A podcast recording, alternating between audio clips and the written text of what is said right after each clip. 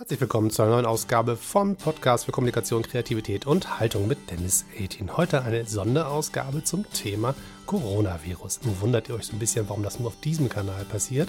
Es ist ein bisschen, na, halt, stopp, vielleicht vorneweg wenn ihr euch auch wundert, warum meine Stimme klingt, wie sie klingt, ähm, sie hat nichts damit zu tun, was ich jetzt als Thema gerade angesprochen habe, sondern es ist einfach schlicht eine blöde Erkältung, die einfach kommt, wenn man sich ähm, einfach jeden Tag damit beschäftigt, eine Kita zu besuchen und ähm, morgens oder abends da rein und raus zu laufen und am Ende nur Schnupfnasen um sich zu haben. Da passiert das einfach, dass man hin und wieder auch als Erwachsener nicht ganz fit durchs Leben robbt. So, das ist aber vielleicht der Medical Disclaimer am Anfang. Worum es eigentlich heute gehen sollte, war ja eben schon gesagt, das Thema Coronavirus. Und zwar ähm, aus folgender Sichtweise. Ich habe so ein bisschen mir das ganze Geschehen jetzt angeguckt als guter Bürger, habe mir die Medien verfolgt und war in Supermärkten, habe festgestellt, es gibt gewisse Engpässe, eine gewisse Lieferung und so weiter und habe die ganze Zeit in meiner Podcaster-Brille drauf geguckt und überlegt, wie passt das eigentlich zu den Themen, die wir hier besprechen auf diesem Kanal. Und eins der Themen, um das es hier geht, ist ja die Frage Haltung und Kommunikation. Kreativität hat vielleicht auch ähm, in diesem Falle muss vielleicht mal ein Stückchen zurücktreten, aber die anderen beiden Punkte sind sehr, sehr wichtig. Auch in diesem Dreiklang und mit dem Blick auf den Coronavirus ist auch das ähm, definitiv am richtigen Ort. Also ich versuche mal zu erklären, warum ich nun gerade auf diesem Kanal zu diesem Thema eine Folge aufnehme. Und zwar folgendes. Ähm, in einer Demokratie, in der wir ja leben, gibt es gewisse Spielregeln, damit wir gut miteinander klarkommen. Und dazu zählt zum Beispiel auch Vertrauen in Instanzen und in gesellschaftliche Strukturen. Und wenn wir dieses Vertrauen verlieren, dann bricht gewisses Maß an Chaos aus. So, mal in größeren Maßen, mal in kleineren Maßen. Wir haben das an verschiedenen Stellen gesehen. Es gab zum Beispiel in dem Moment, als ähm, die größere, der, der, Flüchtlingsansturm auf Deutschland war 2015, wo auf einmal die Leute den Eindruck bekamen, die gesellschaftlichen Institutionen, von denen wir immer dachten, die machen das schon irgendwie, die werden sich mal mehr anstrengen, es ruckelt mal ein bisschen, aber im Großen und Ganzen wird schon irgendwie gehen. Auf einmal kamen die an Kapazitätsgrenzen. Menschen wurden nicht mehr ähm, guckten in die Zeitung und stellten fest, die Institutionen, die wir so haben als Gesellschaft, die leisten gerade nicht das, wofür sie eigentlich da sind. Da gab es sozusagen große Engpässe, da gab es nicht genug Personal, da gab es keinen wirklichen Plan. Es gab gewisse Sachen, die gingen schief. Und Stück für Stück stellten Leute fest, oh verdammte Axt, ich habe mich da mal drauf verlassen, dass das einfach so von alleine geht. Und dann ging es nicht. Und da gab es zwei Reaktionen. Die einen, die haben gesagt, okay, dann packen wir jetzt selber mit an als Bürgergesellschaft und haben einfach selbstständig sich zusammengetan, entweder in der Kirchengemeinde oder im Sportverein oder bei der Freiwilligen Feuerwehr oder als Einzelmenschen und gesagt haben, komm, wo kann ich anpacken, wo kann ich helfen? Die einen haben Lebensmittel an Bahnhöfe gebracht, die anderen haben Leute mit nach Hause genommen, die nächsten haben dafür gesorgt, dass es ähm, Integrationstrainings gab für Schüler und Schülerinnen, die schnell mal die Sprache ein bisschen helfen mussten und so. Es gab so ganz, ganz viele Leute, mit dem, was sie so konnten, sich eingemischt haben und geholfen haben. Das fand ich super toll. Das war eine positive Reaktion auf das Gefühl von, es klappt hier irgendwas nicht. Ähm, die Variante zu sagen, okay, na, dann helfen wir jetzt halt alle mit. Das ist schon mal gut. Aber eigentlich ist das ja sozusagen eine Notfallreaktion. Denn eigentlich müsste eine Gesellschaft in der Lage sein, in solchen Ausnahmezuständen trotzdem gut zu funktionieren. Dafür ähm, delegieren wir Kompetenz und geben Geld ab über unsere Steuern und so ähnliches, um zu sagen, ähm, macht das mal. Hier, ist, hier sind die Mittel, hier ist die Kompetenzzuweisung und hier ist unser Vertrauen. Bitte kümmert euch, Staat. So, das ist ein so ein Beispiel dafür. Dann gab es aber die anderen, die reagiert haben nach dem Motto, hier funktioniert was nicht, die dann gesagt haben, wir stellen hier alles in Frage und beschimpfen die Politiker, die alle so ahnungslos sind und was fällt ihnen eigentlich überhaupt ein, hier Leute ins Land zu lassen, die hier gar nicht hingehören und so weiter, die dann voll auf Rassismus und auf Ablehnung geschaltet haben. Und auch das kann passieren, also eine, eine Extremreaktion am anderen Ende des Spektrums. Auch hier Folge von der Sorge, Kontrollverlust bei den einen oder anderen habe ich das Gefühl, sie haben, waren auch ganz dankbar, dass es ein gewisses Maß an Unsicherheit gab und man es dann nutzen konnte, weil es gibt den einen oder anderen sehr böswilligen Menschen, der durchaus sich freut, wenn Sachen nicht funktionieren und man sagen kann, guck mal, habe ich euch immer schon gesagt, folgt mal bitte mir als guten Rattenfänger, ich habe einen guten Plan. Das mal an dieser Stelle ganz klar zu sagen, das ist eine andere ähm, das ist eine Vielschichtigkeit drin, wenn man darüber spricht, wie da reagiert wurde. Da gibt es Leute, die waren schlicht und einfach, die waren überfordert, die waren ahnungslos oder sie waren schlicht und einfach ängstlich. Das ähm, kann man abbauen. Das ist nicht das Problem. Die andere Frage ist eher, gibt es Leute, die solche Momente ausnutzen für ihre eigene ja, politische Weltanschauung, die dann eher im rechten Bereich unterwegs ist und die dann eher destruktiv ist und eine Gesellschaft wie unsere kaputt machen will und ersetzen möchte durch eine andere Art von Gesellschaft. Das muss man voneinander trennen. Aber das ist sozusagen eins dieser Beispiele. Nun haben wir wieder eine Krisensituation in Deutschland jetzt, 2020, Anfang des Jahres, mit dem Coronavirus. Und die Leute fangen wieder an, zum, zum, dem System zu misstrauen und zu sagen, nee, also das, ich glaube nicht, dass das hier funktioniert. Also die haben das nicht im Griff. Und da gibt es verschiedene Gründe für. Wenn man das, ähm, fangen wir mit den Symptomen an. Ich bin in Deutschland in einen Supermarkt, gucke mir das Regal an, stelle fest, es gibt keine Nudeln, es gibt keine Milch, es gibt keine Klopapierrollen und so weiter und so fort.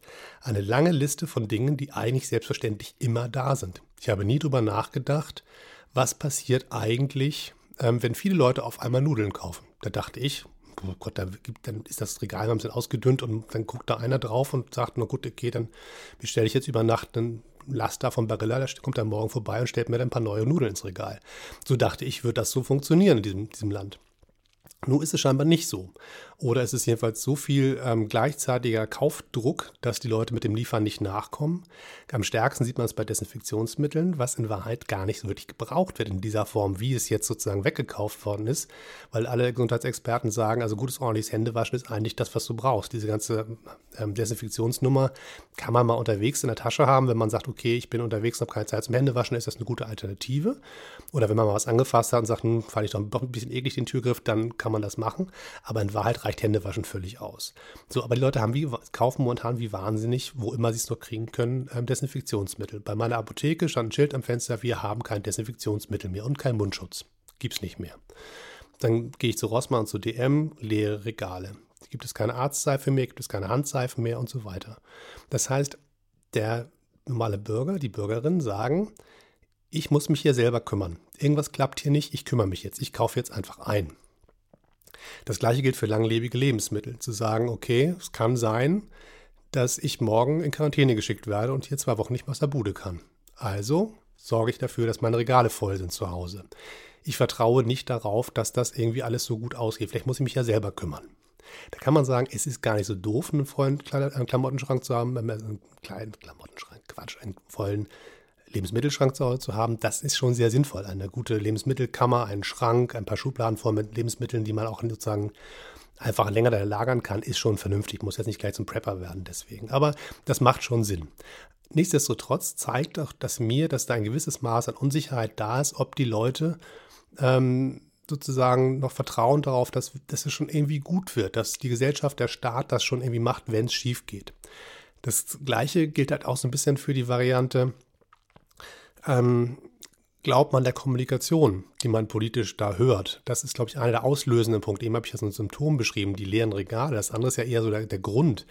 Und das heißt, ähm, guckt man sich China an, da gab es äh, Ärzte, die am Anfang gesagt haben, Achtung, hier bewegt sich irgendwie so ein, so ein, Virus und das breitet sich irgendwie aus und wir haben es nicht so richtig im Griff und wir müssen jetzt mal Alarm schreien, damit sich mehr kümmern, dass es quasi weitere gesellschaftliche Ressourcen gibt, damit man sich dem Eindämmen nähern kann und sozusagen alles tun kann, damit es klappt. Und es gab am Anfang von der chinesischen Regierung ähm, Druck gegen diese Ärzte, die, die da Alarm gemacht haben, nach dem Motto, hört auf, den Laden hier durcheinander zu bringen und die Leute werden ja alle nervös und lass das mal sein.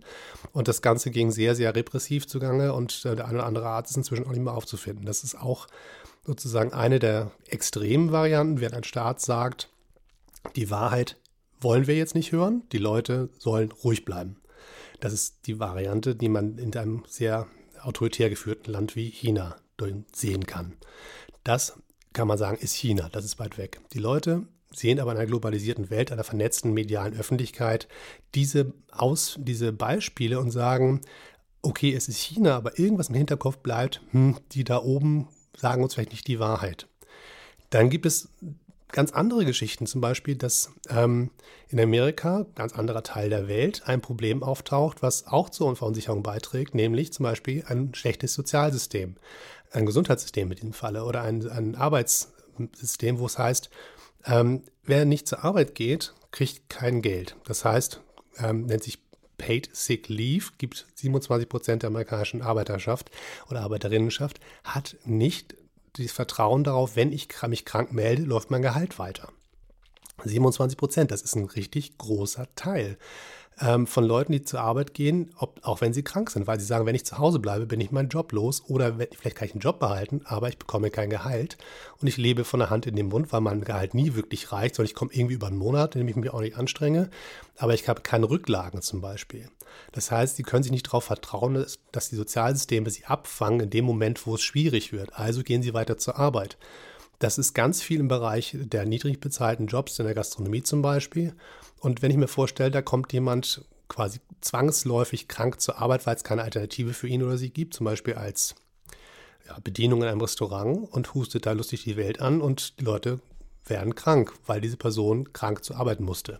Das muss ja gar nicht Corona sein, das kann ja auch eine Grippe sein oder andere doofe Sachen, wo man sagt, es gibt hier einen direkten Kontakt zwischen Menschen und den könnte ich ja vermeiden, wenn die kranke Person zu Hause bleibt. Das geht nun nicht für jeden. Es gibt große Unternehmen, die können sich das locker leisten und gut bezahlte Jobs, die sagen, können der Laptop mit nach Hause, arbeite von zu Hause aus, mach mal Homeoffice.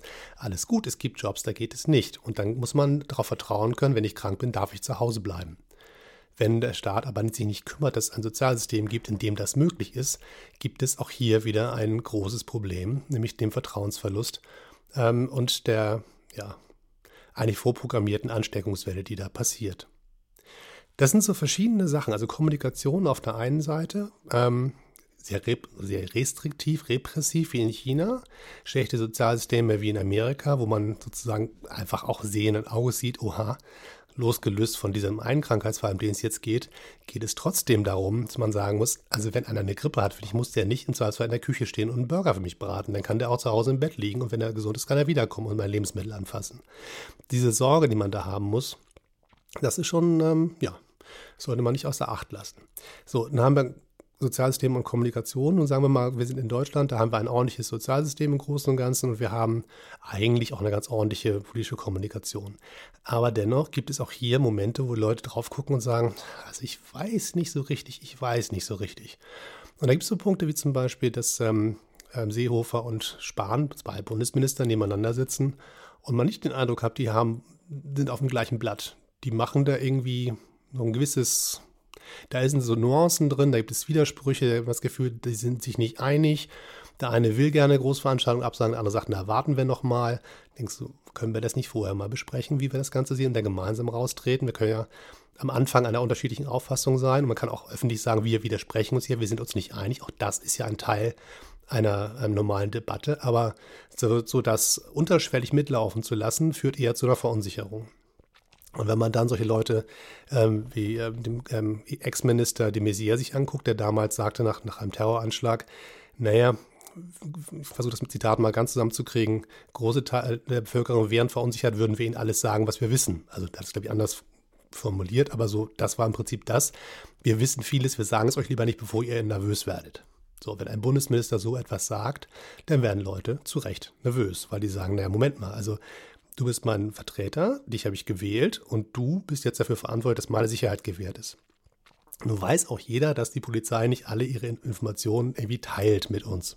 Das ist ja auch in Ordnung. Also ich will jetzt auch nicht jede Details aus allen Ermittlungsverfahren wissen. Es ist schon manchmal ganz sinnvoll, dass Sachen da auch geheim passieren.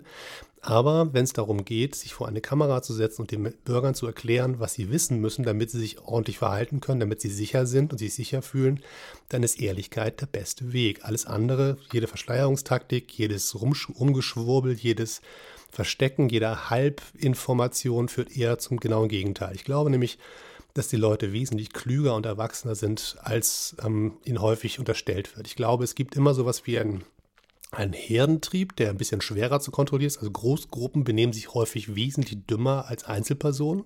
Also auch Großgruppen, die aus sehr klugen Menschen quasi zusammengesetzt sind, benehmen sich häufig ziemlich dämlich.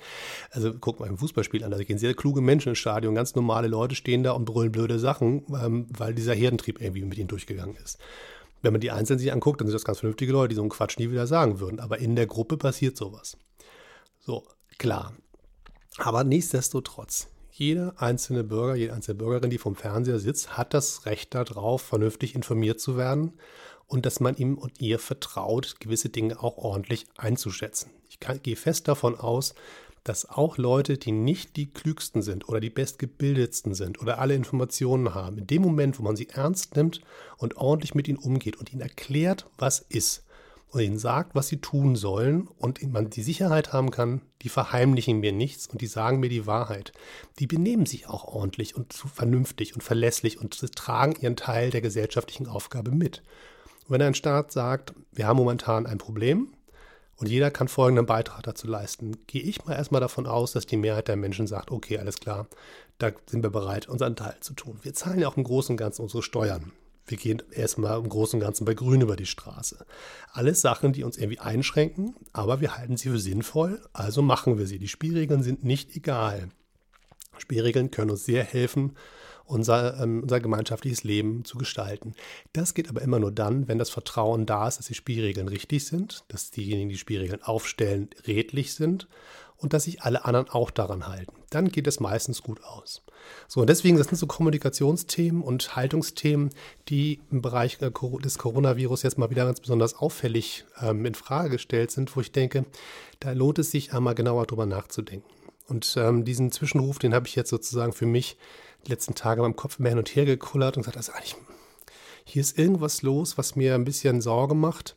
Und ähm, was ist es eigentlich? Es gibt so ein paar Sachen, die mir auch Sorgen machen, rein logistisch, wo ich sage, wie kann es sein, wenn Schwierigkeiten auftauchen, dass Lieferketten nicht funktionieren? Also was passiert denn, wenn wir ein richtiges Problem haben, ein großes Problem haben? Sind die Supermärkte denn noch leerer? Gibt es dann gar nichts mehr zu essen? Oder was ist hier los? Also es wundert mich schon, dass ich in einen, einen großen Rewe, ein Edeka, ein, ein, Lidl gehe, also große Ketten mit großer Logistik, mit viel Geld dahinter, mit viel Material, was die jeden Tag durch ihre Läden schieben wo einfach leere Regale stehen.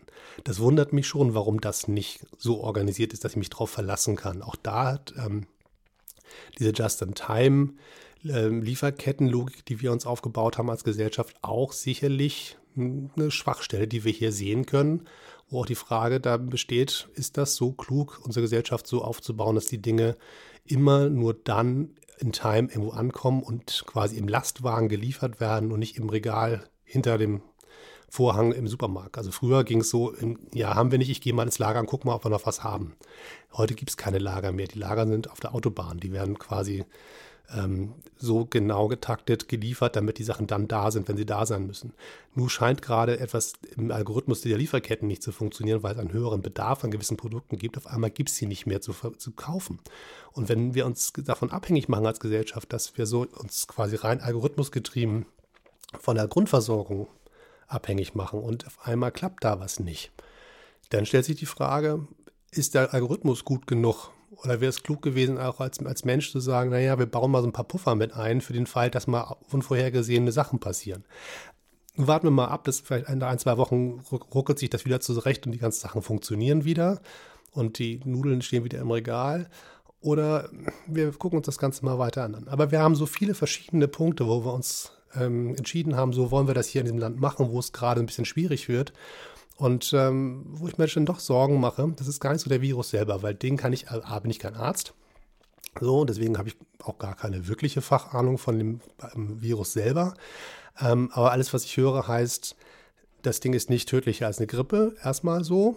Ähm, und da ist schon schwer genug. Eine Grippe ist schon gefährlich genug. Also von daher muss man jetzt auch das nicht kleinreden. Aber es ist jetzt nicht so, dass man ähm, angenießt wird und tot umfällt morgen. Das ist dann schon anders.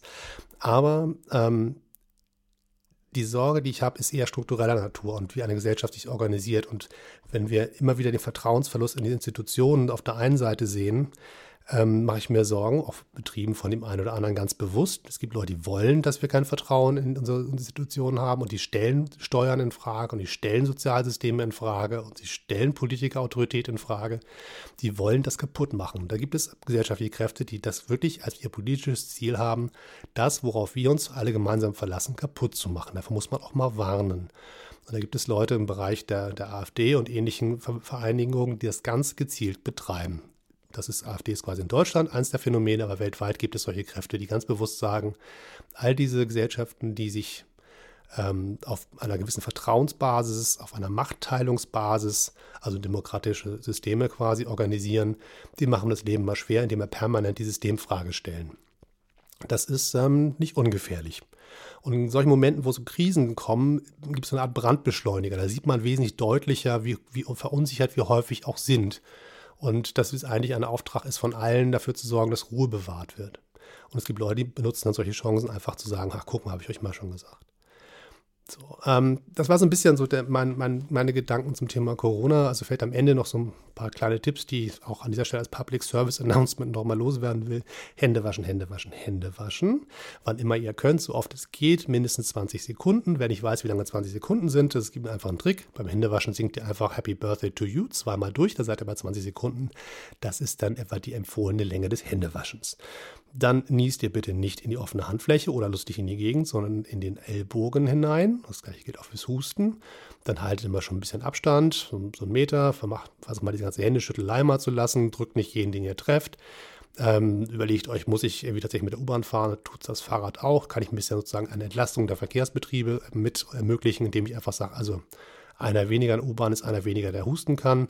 Ist ja schon mal ein Schritt, wenn ich den Teil machen kann, weil mich der Arbeitsweg auch so organisierbar ist, super, macht das. Und ähm, guckt, dass eure Ernährung stimmt, dass ihr Vitamine nehmt, all die ganzen Geschichten. Zink ist gut gegen für, für die Abwehrkräfte zum Beispiel, Vitamin C ist ganz wichtig. Ganz viele Dinge, die man eigentlich von Oma und Opa mal gelernt hat, früher als man klein war, die gut für einen sind, helfen auch an dieser Stelle massiv weiter, das ganze Problem einzudämmen und kleiner zu kriegen, als es momentan aussieht. Das klingt sehr banal, ich weiß. Und ich denke immer, oh Gott, eine große Krise und der Hinweis für euch, wasch mir die Hände. Spinnt ihr oder was? Habt ihr nichts Besseres? Es ist tatsächlich eine ziemlich gute Sache, weil häufig genug äh, wäscht man sich die Hände nicht ordentlich. Man wäscht sie zwar, ähm, der klassische ist die öffentliche Toilette. Da gibt es meistens nur kaltes Wasser. Das ist aus Spargründen. Das mag ökologisch sinnvoll sein, das mag Geld sparen, alles gut.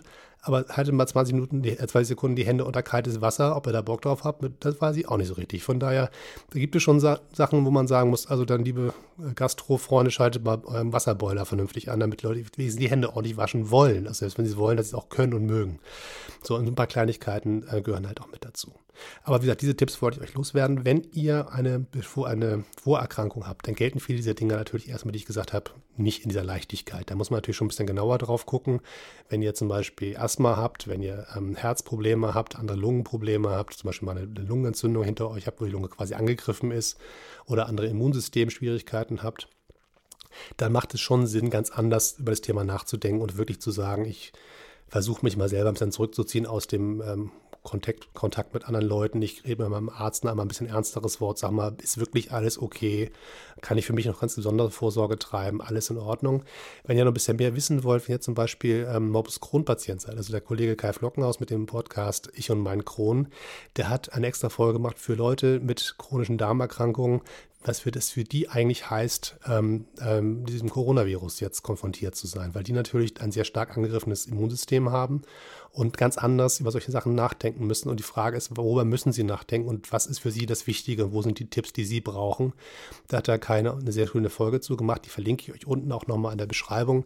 Könnt ihr auch nochmal bei ihm vorbeigucken und wenn ihr das für euren Themenbereich, also wenn das für euch wichtig ist, auch da nochmal reinlauschen. Da gibt es ganz viele Informationen zu dem Thema. Und auch, es ist auch ein echt netter Podcast. Macht auch Spaß, wenn man mit dem Thema selber sonst nicht so viel zu tun hat. Man lernt da unglaublich viel nebenbei und der Kaiser war ein cooler Typ. So, von daher surft auch da mal vorbei, wenn ihr wollt. So, und sonst einfach, passt auf eure Familien auf, passt auf euch selber auf, ähm, haltet euch ein bisschen an die einfachen Spielregeln der Hygiene und ähm, wenn jemand um euch rum niest, geratet auch bitte nicht gleich in Panik. Also was wir auch nicht brauchen, ist irgendeiner Huste wird aus der U-Bahn geschmissen. Also auch solche ähm, Momente können ja passieren, wenn die Verunsicherung steigt, dass man sich einfach bescheuert benimmt. Also versucht trotz allem immer so ein bisschen den gesellschaftlichen Anstand und den ordentlichen Umgang miteinander nicht aus dem Auge zu lassen. Auch das gehört mit dazu. So, das war mein kleiner Zwischenruf in einer Sonderfolge zum Thema Corona auf diesem Kanal, der normalerweise ja nicht sich mit Gesundheitsthemen beschäftigt, aber da sehr viel Gesellschaft und sehr viel Kommunikation hier mit drinsteckt in dem Thema, dachte ich, gehört es auch mal hierhin. Und ähm, beim nächsten Mal gibt es ja vielleicht ein paar leichtere Themen. Auf alle Fälle war es mir wichtig, diesen Punkt einmal mit euch ein bisschen anzudiskutieren, in Hoffnung, dass es für euch den einen oder anderen Gedanken auch mal losgerüttelt hat. Bis dann, bis zum nächsten Mal und bitte abonniert diesen Kanal und erzählt euren Freunden und Verwandten davon. Bis zum nächsten Mal. Tschüss und immer schön weiter die Taschentücher benutzen und Hände waschen vor allen Dingen. Bis dann. Tschüss.